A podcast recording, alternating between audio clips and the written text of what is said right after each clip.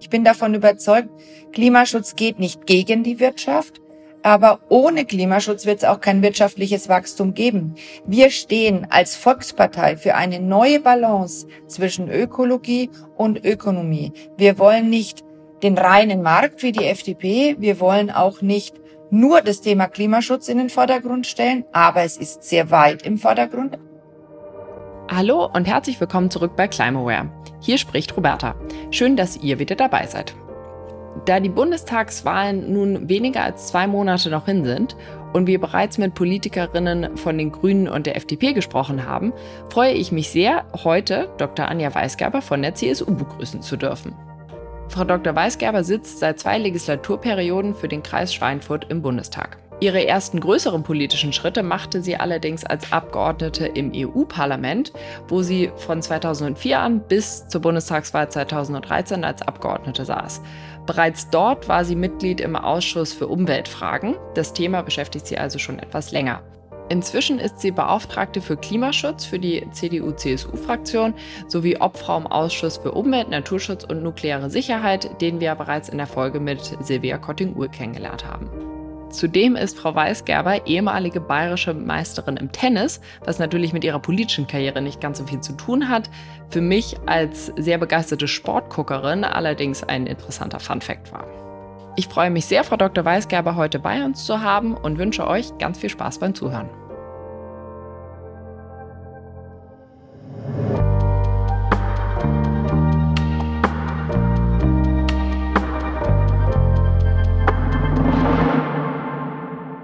Ganz herzlichen Dank dafür, dass Sie hier bei uns sind, äh, Frau Dr. Weisgerber. Und ich würde gerne anfangen mit einer Frage, die wir eigentlich fast allen unseren Interviewpartnern stellen.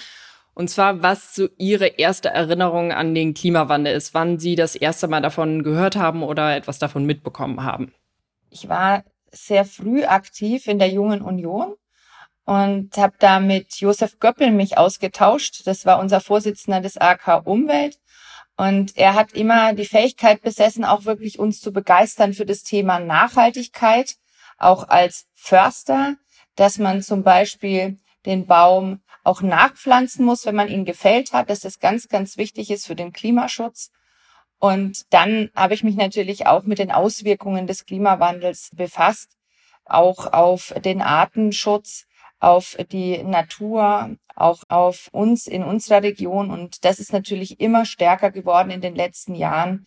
Wir merken es an den Wäldern, wir merken es in der Landwirtschaft und wir merken es natürlich jetzt ganz zentral an diesen Starkregenereignissen, die uns auch erfassen.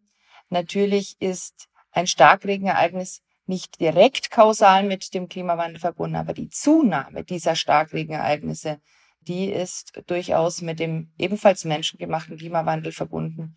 Und das hat sich so durchgezogen über die Jahre. Also erst eher der Artenschutz, erst der Eisbär auf der Eisscholle, erst die Gebiete in der Welt, die weiter weg waren, zum Beispiel auch Inseln, die wirklich vom Untergang bedroht sind, förmlich.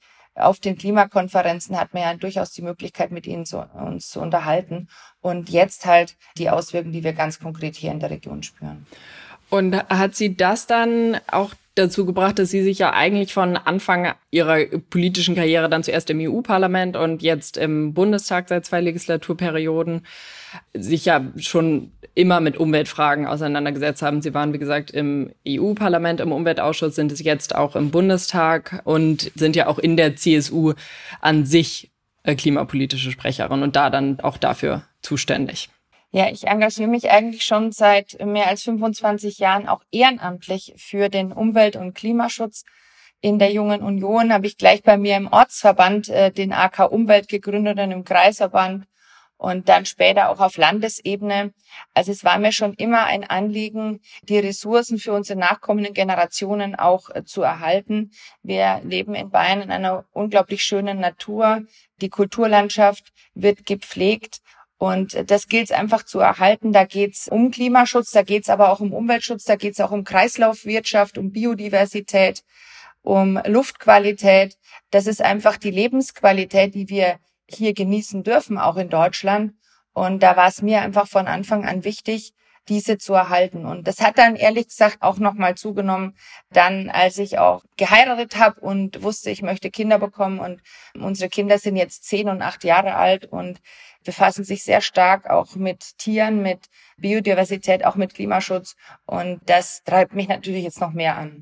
Wenn Sie jetzt schon die Zukunft ansprechen, würde ich gerne aus Ihrer Vergangenheit in unsere Zukunft blicken. Und zwar nähern wir uns ja jetzt hoffentlich langsam dem Ende der Pandemie oder zumindest einem Zurück in vor Lockdown-Zeiten. Und es wird ja oft gesagt, der Natur und dem Klima hätte die Pandemie in gewisser Weise gut getan. Allerdings sind sich ja Wissenschaftler relativ einig, dass so ein sehr kurzfristige, fristiges Aufatmen eigentlich keine wirklichen Auswirkungen auf die langfristigen Verlauf des Klimawandels haben wird. Was sind denn Sachen, die wir jetzt aus diesen letzten ein, anderthalb Jahren mitnehmen können, wie sich die Gesellschaft verändert hat? Was für Chancen könnten sich hier bieten? Klimawandel und Pandemie haben eines gemeinsam. Es sind globale Menschheitsherausforderungen. Bei Corona hat die Weltgemeinschaft sehr, sehr schnell reagiert. Die Bürger standen auch größtenteils voll dahinter, dass es schnell massive Maßnahmen gibt, weil auch unmittelbar die Gefahr für Leib und Leben erkennbar war. Beim Klimawandel merken wir jetzt im Moment auch massiv die Auswirkungen. Aber in der Vergangenheit war das Thema Klimawandel eher in der Zukunft verortet für die Bürger. Und sie haben die Auswirkungen nicht so direkt gemerkt und waren vielleicht auch deswegen nicht für massivere Einschnitte wirklich auch bereit. Und deswegen, sage ich mal, hat sich jetzt in den letzten Wochen und Monaten da schon oder auch Jahren einiges gewandelt. Wir haben jetzt mehrere Dürresommer hintereinander. Äh, wir sehen es auch wirklich an den Wäldern, zum Beispiel auch in der Landwirtschaft. Und deswegen ist die Bereitschaft, da etwas zu tun, jetzt wirklich viel höher. Was uns die Pandemie gelehrt hat, ist, dass wir uns vorbereiten müssen, dass wir präventiv reagieren müssen, dass wir schon zu einem frühen Zeitpunkt zum Beispiel auch Klimaanpassungsmaßnahmen machen, aber natürlich dem Klimawandel entgegenwirken müssen. Und worauf Sie vielleicht auch anspielen, ist die Tatsache, dass natürlich die Corona-Pandemie auch etwas dazu beigetragen hat, dass wir unsere Klimaziele erreicht haben. Aber ich möchte dazu sagen, dass auch der Uber-Präsident ganz klar festgestellt hat, dass wir das Klimaziel 2020 in erster Linie wegen unserer Klimainstrumente erreicht haben. Wir spüren die Auswirkungen der Pandemie im Verkehrssektor. Da hat es weniger Mobilität gegeben, weniger Reisetätigkeit, weniger Pendelei, viel, viel mehr Videokonferenzen. Ich würde mir hoffen, dass davon auch einiges erhalten bleibt, auch als Klimapolitikerin.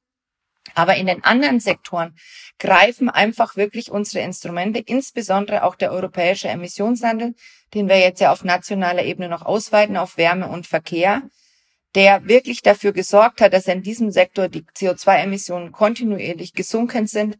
Wir haben einen sehr gut funktionierenden Dreiklang aus umfangreichen Fördermitteln, aus einer moderaten CO2-Bepreisung eben durch diesen Emissionshandel und mehr Verbindlichkeit in den Sektoren durch die Instrumente des Klimaschutzgesetzes. Und das wirkt. Und wir müssen jetzt dafür sorgen, dass es nachhaltig wirkt. Und deswegen haben wir das Klimaschutzgesetz ja auch nochmal den europäischen Zielen wie geplant auch angepasst und sind jetzt noch ambitionierter unterwegs als viele, viele andere Nationen in der Welt, indem wir 2045 schon klimaneutral werden wollen. Das wird natürlich Klimaneutralität 2045, das wird ja Einschnitte bringen und große Veränderungen, denn es sind ja jetzt weniger als 25 Jahre noch. Und Sie hatten vorhin erwähnt, dass die 82 Millionen deutschen Bürger bei der Pandemie schon sehr viel mitgetragen haben von der Politik. Das waren schnelle teilweise extreme Einschnitte, die aber, ja, wie gesagt, mitgetragen wurden. Könnte man vielleicht sagen, dass jetzt eine ganz gute Zeit wäre, auch eher umstrittene Überlegungen umzusetzen oder zumindest anzusprechen, wie, sagen wir mal, Inlandsflugverbote oder etwas konkreter zu werden in der CO2-Bepreisung oder ähnliches? Wir haben 2019 das Momentum schon sehr gut genutzt. Wir hatten die Auswirkungen einfach gespürt, auch in der Bevölkerung. Es ist im Übrigen auch nicht nur die Auswirkungen auf die Wälder, auf den Artenschutz, auf die Landwirtschaft, sondern es ist auch die Auswirkung zu spüren auf die menschliche Gesundheit, denn auch die Herz-Kreislauf-Erkrankungen nebenzu in den Hitzesommern. Und deswegen war schon 2019 der Weg bereitet, natürlich auch unterstützt durch die Fridays for Future Bewegung, die auch viele Generationen, die junge, aber auch die Elterngeneration, die Großelterngeneration mitgerissen hat, dass wir eines der größten Klimaschutzpakete in der oder das größte eigentlich in der Geschichte der Bundesrepublik verabschiedet haben mit dem Klimapaket. Und ich sage Ihnen, vor zwei, drei Jahren, wenn Sie mich gefragt hätten, ist eine CO2-Bepreisung im Bereich Wärme und Verkehr, wo ja sehr schnell die Diskussion kommt um die Erhöhung auch des Benzins und des Diesels an der Zapfsäule, ist das mehrheitsfähig in der Gesellschaft? Und da hätte ich Ihnen vielleicht noch geantwortet, da müssen wir noch viel tun. Wir haben es aber richtig aufgesetzt. Wir haben gleichzeitig die Entlastungsfrage mitgedacht. Wir haben eine moderate CO2-Bepreisung eingeführt, haben jetzt sieben bis acht Cent Mehrpreis an der Zapfsäule durch den Emissionshandel, durch die CO2-Bepreisung, senken aber gleichzeitig die EEG-Umlage und deckeln die EEG-Umlage und tun etwas dafür, dass der Strompreis nicht ins Unermessliche steigt, weil in vielen Bereichen steigen wir jetzt auf Strom um. Wir erhöhen die Pendlerpauschale, um die Pendler, die lange Strecken pendeln, auch mitzunehmen und auch das Wohngeld. Und gerade die Bezieher von kleinen und mittleren Einkommen profitieren von der Senkung der Stromkosten und auch zum Beispiel vom Wohngeld. Und ich glaube, dass es nur so funktioniert. Also wir müssen wirklich die Menschen mitnehmen. Und wir nehmen ja jetzt auch diesen Preispfad stark in die Hand. Also es ist ja schon bereits beschlossen, dass der CO2-Preis bis Mitte der 20er Jahre kontinuierlich ansteigt, aber moderat. Und in der Zwischenzeit werden eben die Menschen auch unterstützt beim Umstieg. Es gibt die Innovationsprämie für die Elektroautos, es gibt den Heizungsaustausch, der stark bis zu 55 Prozent vom Staat gefördert wird. Und diese Übergangszeit ist notwendig. Aber wir sind auch bereit, dann eben Mitte der 20er Jahre den Emissionshandel komplett wirken zu lassen. Das heißt, da kann der Preis dann auch deutlich ansteigen. Das haben wir auch in unser Wahlprogramm aufgenommen. Und das ist für uns auch das Alternativkonzept zu Verboten. Wir wollen kein Verbot des Inlandsflugs, sondern wir wollen durch die Anreize, durch den Emissionshandel und durch die Förderung erreichen, dass wir klimafreundlicher fliegen. Zum Kurzstreckenflug gehört übrigens auch der Flug von Deutschland zum Beispiel nach Dublin oder nach Paris oder nach Polen, nach Warschau. Es ist die Frage, wie man dann das Fliegen auch organisiert.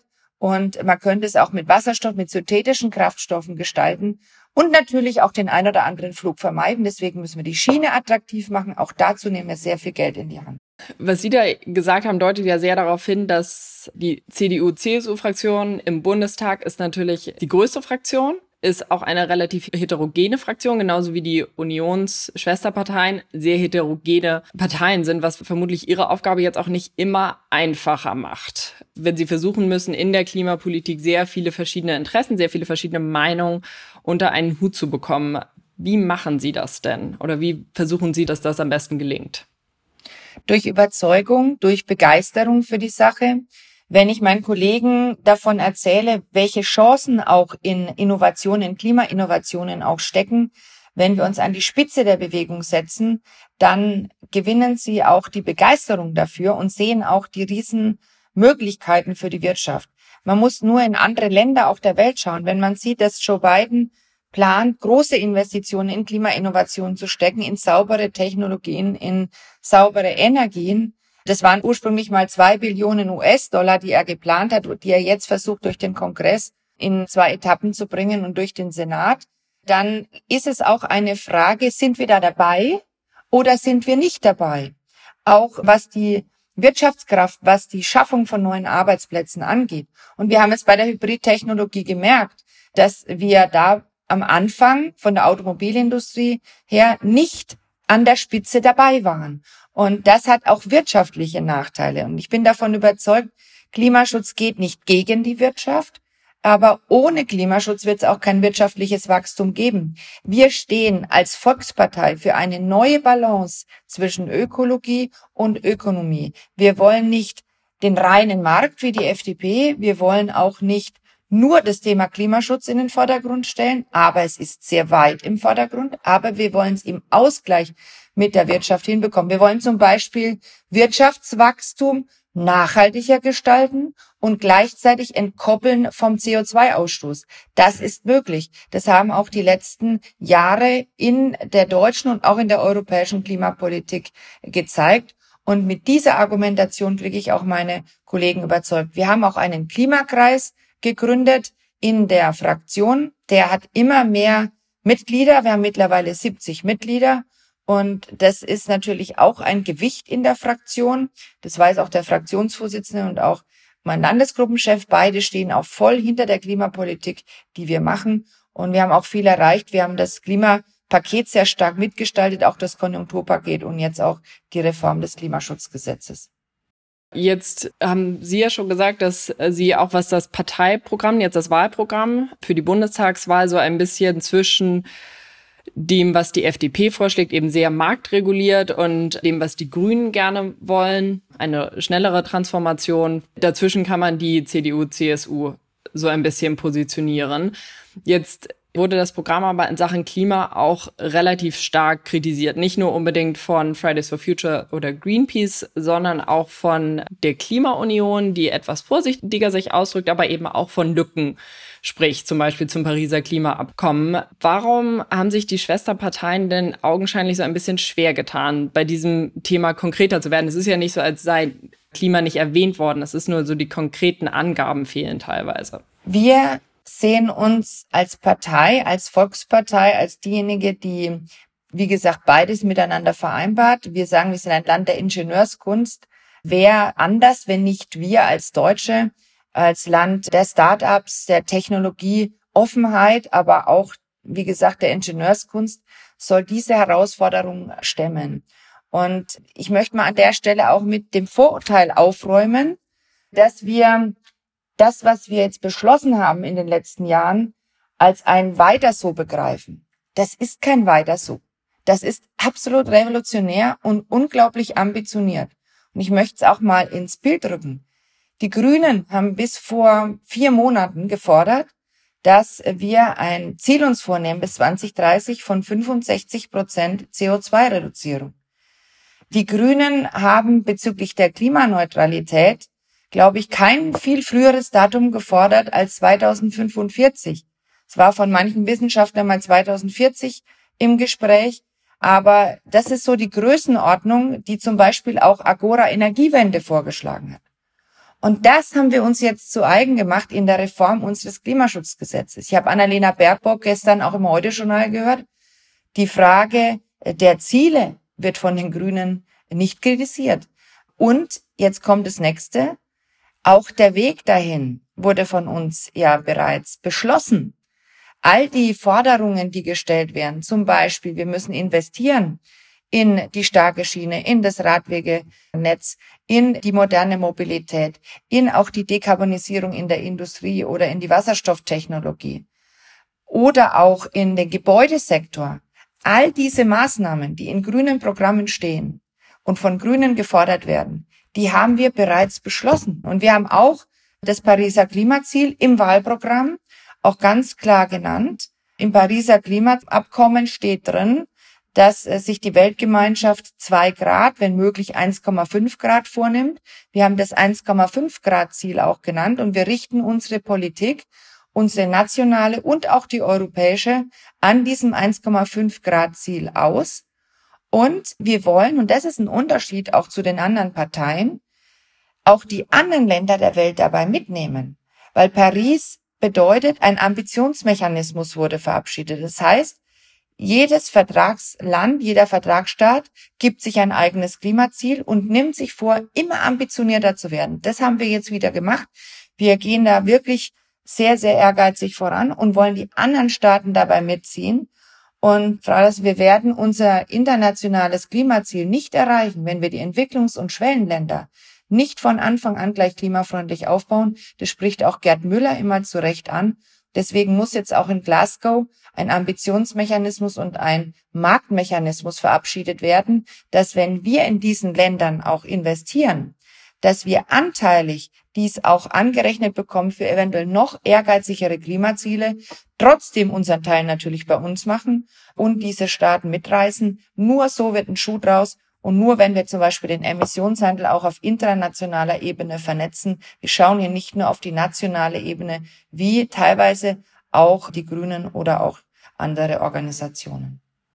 Ja, jetzt steht, wie Sie auch gesagt haben, klar, das Pariser Klimaabkommen, da bekennt sich die CDU eindeutig dazu. Das Klimaschutzgesetz, das ist ja, wie es schon sagt, eben schon ein Gesetz. Jetzt spricht das Wahlprogramm von zum Beispiel dem Ausbau von erneuerbaren Energien. Aber auch da fehlt dann eben so ein bisschen die Angabe, was genau, was genau heißt das denn dann? Das Fraunhofer Institut beispielsweise sagt, dass zum Beispiel der Ausbau an Windkraft ab sofort eigentlich jedes Jahr versechsfacht werden müsste Und solche Zahlen fehlen eben. Das habe ich das Gefühl, ist so die Hauptkritik an dem Wahlprogramm. Das heißt, wenn da steht Ausbau an erneuerbaren Energien, was bedeutet das denn dann ganz genau? Die erneuerbaren Energien werden immer mehr wettbewerbsfähig durch den europäischen Emissionshandel. Wir merken, dass dieser sich sehr positiv auswirkt. Wir sind momentan bei einem Preis von fast 60 Euro pro Tonne.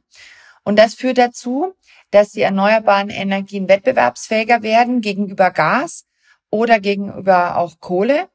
Und wir mehr und mehr auch in meiner Heimatregion sogenannte PPA-Projekte haben. Das sind Projekte, die nicht über die EG-Vergütung laufen, sondern die Stromkonzerne, auch die Energieversorger mit den Projektierern feste Verträge ausmachen, Stromlieferverträge über 10, 20 Jahre, feste Vergütungen auch garantieren, einfach aus dem Markt weil die erneuerbaren Energien massiv gebraucht werden. Es ist richtig, dass wir einen massiven Anstieg der erneuerbaren Energien brauchen. Es wird von Verdreifachung, Vervierfachung gesprochen. Sie haben jetzt gerade eine Versechsfachung erwähnt. Es kommt ja auch noch dazu, äh, dass wir den grünen Wasserstoff zum Beispiel für die Industrie brauchen und den dann eben auch grün produzieren wollen und dass wir in ganz vielen Bereichen eben auf Elektromobilität, auf die Wärmepumpe umsteigen. Und dazu bekennen wir uns auch ganz klar im Wahlprogramm. Und wir haben auch jetzt mehrere Reformen, auch des EEG noch beschlossen, die zum Beispiel bei der Photovoltaik wesentlich die Rahmenbedingungen verbessern, aber auch bei der Windkraft. Ich möchte auch Beispiele nennen. Wir haben bei der Photovoltaik jetzt beschlossen, auch auf Initiative und ganz klare Forderung des Klimakreises hin, dass in Zukunft auf Hausdächern nicht nur bis 10 Kilowatt Peak eine EEG-Umlagenbefreiung besteht, sondern bis 30 Kilowatt Peak. Oftmals sind die Anlagen nur bis 10 gebaut worden und jetzt ist ein Anreiz da, die dreimal so groß zu bauen und dann eben auch den gewonnenen Strom für das neue Elektroauto, für die Ladesäule und eben auch für die Wärmepumpe zu verwenden. Wir haben auch im Bereich der Freiflächenphotovoltaik jetzt etwas beschlossen, äh, ebenso wie bei der Windkraft, was den gordischen Knoten durchschlagen kann, nämlich die finanzielle Beteiligungsmöglichkeit für die Kommunen. Wir haben aus der Vergangenheit in Erinnerung, dass wenn große Kraftwerke in Orten entstehen, dass es für die Gewerbesteuereinnahmen dieser Ortschaften auch ähm, Gutes bewirkt hat und diese Gemeinden sich gut entwickeln konnten. Und da ist es, glaube ich, jetzt wichtig, die Akzeptanz zu stärken, auch zum Beispiel die Genossenschaftsprojekte wieder zu stärken. Wir haben überall in Deutschland einen Rückgang bezüglich der Windkraft zu verzeichnen. Übrigens nicht nur in Bayern, was immer mit der 10H-Regelung in Verbindung gebracht wird. Ich glaube, dass sehr, sehr stark die Frage der Akzeptanz eine Rolle spielt. Und deswegen haben wir diese finanzielle Beteiligungsmöglichkeit auf den Weg gebracht, dass in dem Moment, wo auch der Bürgermeister in den Gemeinderat geht, um die Entscheidung für diese erneuerbare Energienanlage, zum Beispiel Photovoltaikanlage auch zu erwirken, dass er dann auch mit diesem Plus im Paket, mit diesem Paket reingehen kann. Das ist, glaube ich, sehr wichtig. Außerdem haben wir die Genehmigungsverfahren beschleunigt. Wir haben ein Riesenthema beim Repowering mit dem Artenschutz. Da ist übrigens auch das Umweltministerium gefragt und da sind auch Umweltverbände gefragt, dass man an der Stelle auch mal diesen Interessenkonflikt ganz klar anspricht und diesen Güterkonflikt, den wir auch haben zwischen Artenschutz und Windkraft. Da haben wir aber jetzt beschlossen, dass die Genehmigungsverfahren von einer Delta-Analyse ausgehen. Das heißt, dass die Vorbelastung schon vorausgesetzt wird und nur die Mehrbelastung noch geprüft wird, sowohl für Artenschutz als auch für die Geräuschemissionen. Das wird zu einer Beschleunigung der Genehmigungsverfahren, zu einer Erleichterung für Repowering führen. Und das ist eine enorme Chance drin bei Repowering.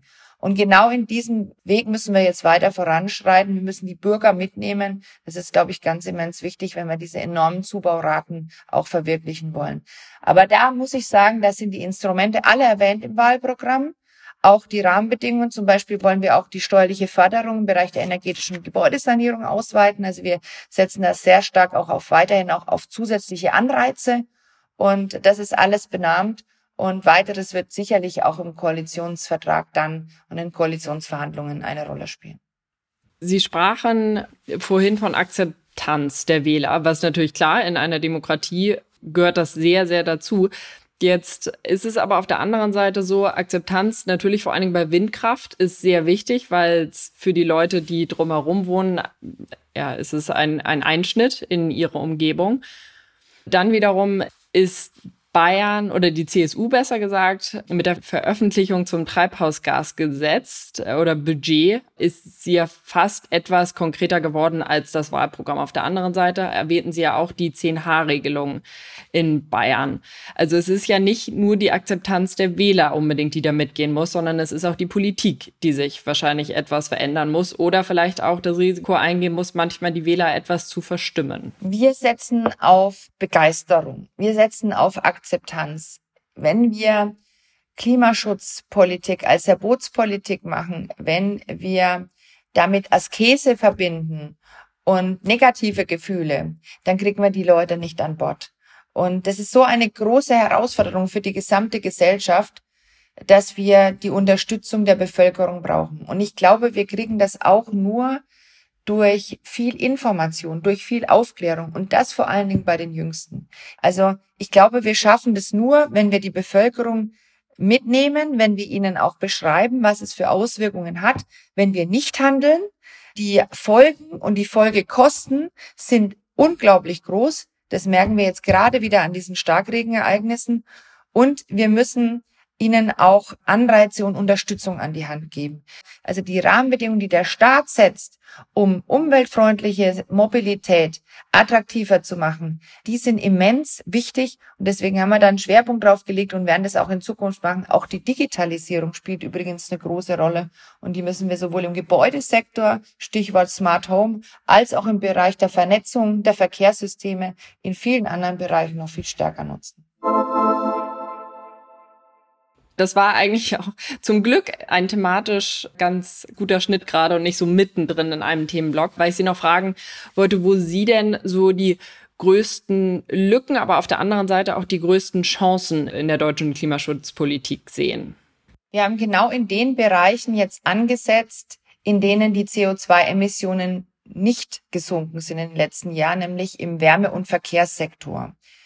Der Emissionshandel hat wirklich bewiesen, dass er funktioniert, dass er die CO2-Emissionen in den Sektoren Industrie und Energie kontinuierlich senkt. Und deshalb geht Deutschland jetzt als Vorbild voran und für diesen Emissionshandel eben auch in den Bereichen Wärme und Verkehr ein. Und ich bin zuversichtlich, dass wir damit auch den schlafenden Riesen, zum Beispiel den Gebäudesektor, heben können. Wir müssen unsere Sanierungsquote ganz stark erhöhen. Wir müssen eigentlich auf drei oder vier Prozent Sanierungsquote kommen. Dazu dient zum einen die CO2-Bepreisung. CO2 ist die neue Währung, auch in diesem Sektor. Und auch natürlich das Förderprogramm. Es gibt ein Bundesprogramm effiziente Gebäude, das massiv auch die Energieeffizienz im Gebäudebereich und die Sanierung, die energetische Sanierung finanziell fördert und das wirklich auch großen Zuspruch erfährt und jetzt auch nochmal verstetigt wird. Also der größte Bereich, wo wir agieren müssen, ist der Bereich Verkehr, aber auch Gebäude und auch im Verkehrssektor gehen wir jetzt wirklich kontinuierlich weiter voran, so viel wie im Moment in die Schiene investiert wird oder auch in den Radverkehr, in die Mobilität der Zukunft, was alternative Antriebe angeht, wurde in den letzten Jahrzehnten nicht investiert. Und äh, da bin ich jetzt zuversichtlich, dass wir in den Sektoren auch vorankommen. Und das Klimaschutzgesetz bildet dann den Rahmen mit dem Monitoring und dem Kontrollmechanismus, weil es eben garantiert, dass jeder Sektor, auch zum Beispiel der Landwirtschaftssektor, sein Zwischenziel erreicht und dann eben auch dazu verpflichtet, Sofortmaßnahmen vorzulegen, wenn man in einem Jahr mal nicht auf Kurs ist. Ich würde gerne, bevor ich Ihnen noch eine kleine Abschlussfrage stelle, einen Blick auf die EU werfen. Die hat ja gerade diesen Fit for 55 Plan vorgestellt, der ja wirklich sehr ambitioniert ist. Da muss man mal gucken, was genau davon jetzt umgesetzt werden wird. Was für einen Einfluss wird das denn dann auf die deutsche Klimapolitik haben? Also es wird natürlich einen riesigen Einfluss haben. Also wäre da jetzt meine Frage, wo wird denn die vielleicht nicht unbedingt relevantere Klimapolitik gemacht, aber Sie haben das ja aus dem EU-Parlament und aus dem Bundestag beides mitbekommen. Was beeinflusst da wen mehr? Wir werden unsere Klimaziele nicht erreichen, wenn wir unseren Fokus wie andere nur auf die nationale Klimapolitik legen. Wir brauchen unbedingt die Vernetzung im europäischen Raum und ich bin wirklich froh, dass auch durch Ursula von der Leyen mit dem European Green Deal man sehr ambitioniert vorangeht. Man muss gleichzeitig auch die Lissabon-Strategie zum Beispiel weiter pflegen, dass man auch sagt, wir wollen das eben auch mit der Wirtschaft, wir wollen auch das wirtschaftliche Wachstum erhalten. Aber das ist ja auch der Sinn des European Green Deal, die wirtschaftlichen Chancen zu heben, aber gleichzeitig diesen Strukturwandel auch zu gestalten. Und das kann man nur auf europäischer Ebene, weil wir auch im Wettbewerb stehen. Unsere Unternehmen stehen im Wettbewerb. Wenn wir zum Beispiel nur in Deutschland einen Budgetansatz verbindlich verabschieden würden, dann würde es dazu führen, dass die Arbeitsplätze und die Firmen zum Beispiel in der Glasindustrie, in der Keramikindustrie verlagert werden nach Polen, nach Tschechien. Und das würde dem Klima nichts helfen und es würde zur Deindustrialisierung Deutschlands führen. Und der Wohlstand, der uns dann fehlt, der führt auch dazu, dass wir selbst nicht mehr in Umwelt- und Klimaschutz und Umweltinnovationen investieren können. Das heißt, wir sind dann auch gar nicht mehr leistungsfähig. Das heißt, wir müssen immer im europäischen Kontext und auch im internationalen Kontext denken. Und deswegen bin ich auch so froh, dass Ursula von der Leyen jetzt vorgeschlagen hat, den europäischen Emissionshandel auszuweiten, und zwar auf europäischer Ebene auf die Bereiche Verkehr und auch Gebäude. Wir haben immer noch ähm, die Hoffnung, dass auch insgesamt die Prozesswärme mit eingebunden wird, dass man ebenso wie wir am Treibstoff auch anknüpft. Da gilt es jetzt, die Vorschläge genau zu studieren und auch zu gestalten. Ich bin im engen Austausch auch mit den Europapolitikern. Aber dass jetzt schon mal der Weg gegangen wird, wirklich dieses Bepreisungsinstrument auch weiter auszubauen, das ist sehr wichtig, weil wir dann auch die internationale Ebene vom Emissionshandel begeistern können. Auch die Chinesen haben übrigens einen Emissionshandel jetzt eingeführt. Also ist das der Weg, ähm, der richtig ist. Und dass wir jetzt zum Beispiel erstmalig auch den Schiffsverkehr mit einbeziehen, dass wir auch den Emissionshandel für Flugverkehr und Industrie und Energie ambitionierter auf europäischer Ebene gestalten. Das bringt uns beim Klimaschutz voran und erhält gleichzeitig die Wettbewerbsfähigkeit der deutschen Industrie.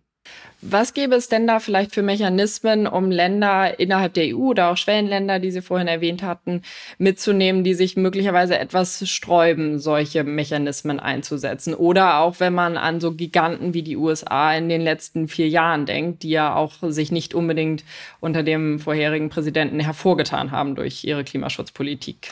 Es klappt nur durch Einbindung in Abkommen, in Verträge, die auch die Vertragsstaaten mitmachen und sich zu Klimazielen verpflichten. Das ist auf internationaler Ebene das Pariser Klimaabkommen, das ja so einen Riesensprung nach vorne wieder gebracht hat, nachdem wir bei Kyoto nur noch 37 Staaten an Bord hatten.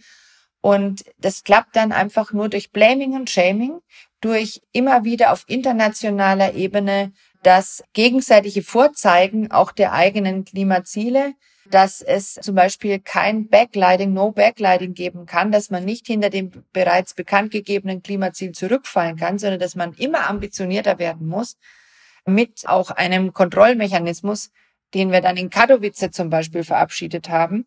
Also, dass auch die Instrumente, wie das verglichen werden kann, klar sind. Also, es klappt nur durch solche Abkommen. Meine Erfahrung ist ja, dass der Klingelbeutelansatz, den wir im Pariser Klimaabkommen hatten, dass der erfolgreicher ist, als wenn man von oben runter durch die Verhandler den Vertragsstaaten etwas aufoktroyiert. Also man hat dann eben den Ansatz gewahrt, dass die Vertragsstaaten selbst ihre Ziele einbringen und dass dann klar ist, dass man immer ambitionierter werden muss. Nur so funktioniert es. Und auf europäischer Ebene ist es ähnlich. Auch da gibt es das sogenannte Effort Sharing. Das heißt, es ist klar, dass das Klimaziel, auch das Ziel des Ausbaus der erneuerbaren Energien, der Energieeffizienz auch heruntergebrochen wird. Vor allen Dingen eben das generelle Klimaziel wird ja auch heruntergebrochen auf die Mitgliedstaaten, also auf die EU-Mitgliedstaaten. Und wenn sie diese Ziele nicht erreichen, müssen sie auch sozusagen Ausgleichszahlungen leisten. Und das war durchaus auch ein Argument, ehrlich gesagt, in der deutschen Debatte 2019, dass wir dann gesagt haben, nee, wir müssen für den Non-ETS-Bereich jetzt auch eine Bepreisung einführen und Instrumente einführen, dass wir die Emissionen reduzieren, weil wir wollen ja nicht verpflichtet werden, an die anderen EU-Staaten Gelder zu bezahlen, damit dort dann die Umweltinnovationen vorangebracht werden. Also dieses Instrument gibt's schon und dieses Effort-Sharing-Instrument wird ja auch beibehalten. Also man schafft es nur, indem man eben auch die anderen Staaten mitnimmt, mitreißt, verpflichtet und auch immer wieder in der Öffentlichkeit auch stellt, wenn es um die Frage der Erreichung von Klimazielen geht. Also eben dann zum Ende noch ein bisschen Blaming und Shaming, was ich sehr schön finde. Ja, genau. Blaming und Shaming, ja. Das werde ich mir auf jeden Fall merken. Dann würde ich Ihnen gerne als kleine Abschlussfrage etwas sehr Theoretisches stellen. Wenn es keinen Wahlkampf gäbe, wenn es äh, keine Parteien, keine Gesetze, keine EU, also wenn praktisch nur Sie für die Klimapolitik zuständig wären, sei es nun Deutschland oder der EU oder der Welt, wie würden Sie die gestalten? Ich würde genau die gleiche Klimapolitik machen. Und das kommt jetzt wie aus der Pistole geschossen, weil ich wirklich überzeugt bin von dem Weg, den wir gehen. Wir wollen Klimaschutz mit den Menschen, mit Augenmaß voranbringen. Wir setzen dabei auf Anreize. Wir setzen darauf zu ermöglichen und zu belohnen und nicht darauf zu bestrafen und äh, auch letztendlich Einschnitte vorzuschreiben und zu verbieten. Das ist unser Weg. Und von dem Weg bin ich überzeugt, weil wir auch die Wirtschaft dabei mitnehmen. Wir müssen eine Versöhnung hinbekommen zwischen Ökologie und Ökonomie. Und das gelingt eben nur mit diesem Ansatz. Und das bedeutet, die Instrumente der CO2-Bepreisung, des Klimaschutzgesetzes, und auch der Förderprogramme, dieser Dreiklang, der ist genau der richtige. Und es ist auch kein weiter so, anders wie es immer wieder kommuniziert wird. Wir sind voll auf dem Kurs, auch durch das Pariser Klimaabkommen, was uns vorgegeben wird. Und äh, wir werden diesen Weg konsequent weitergehen.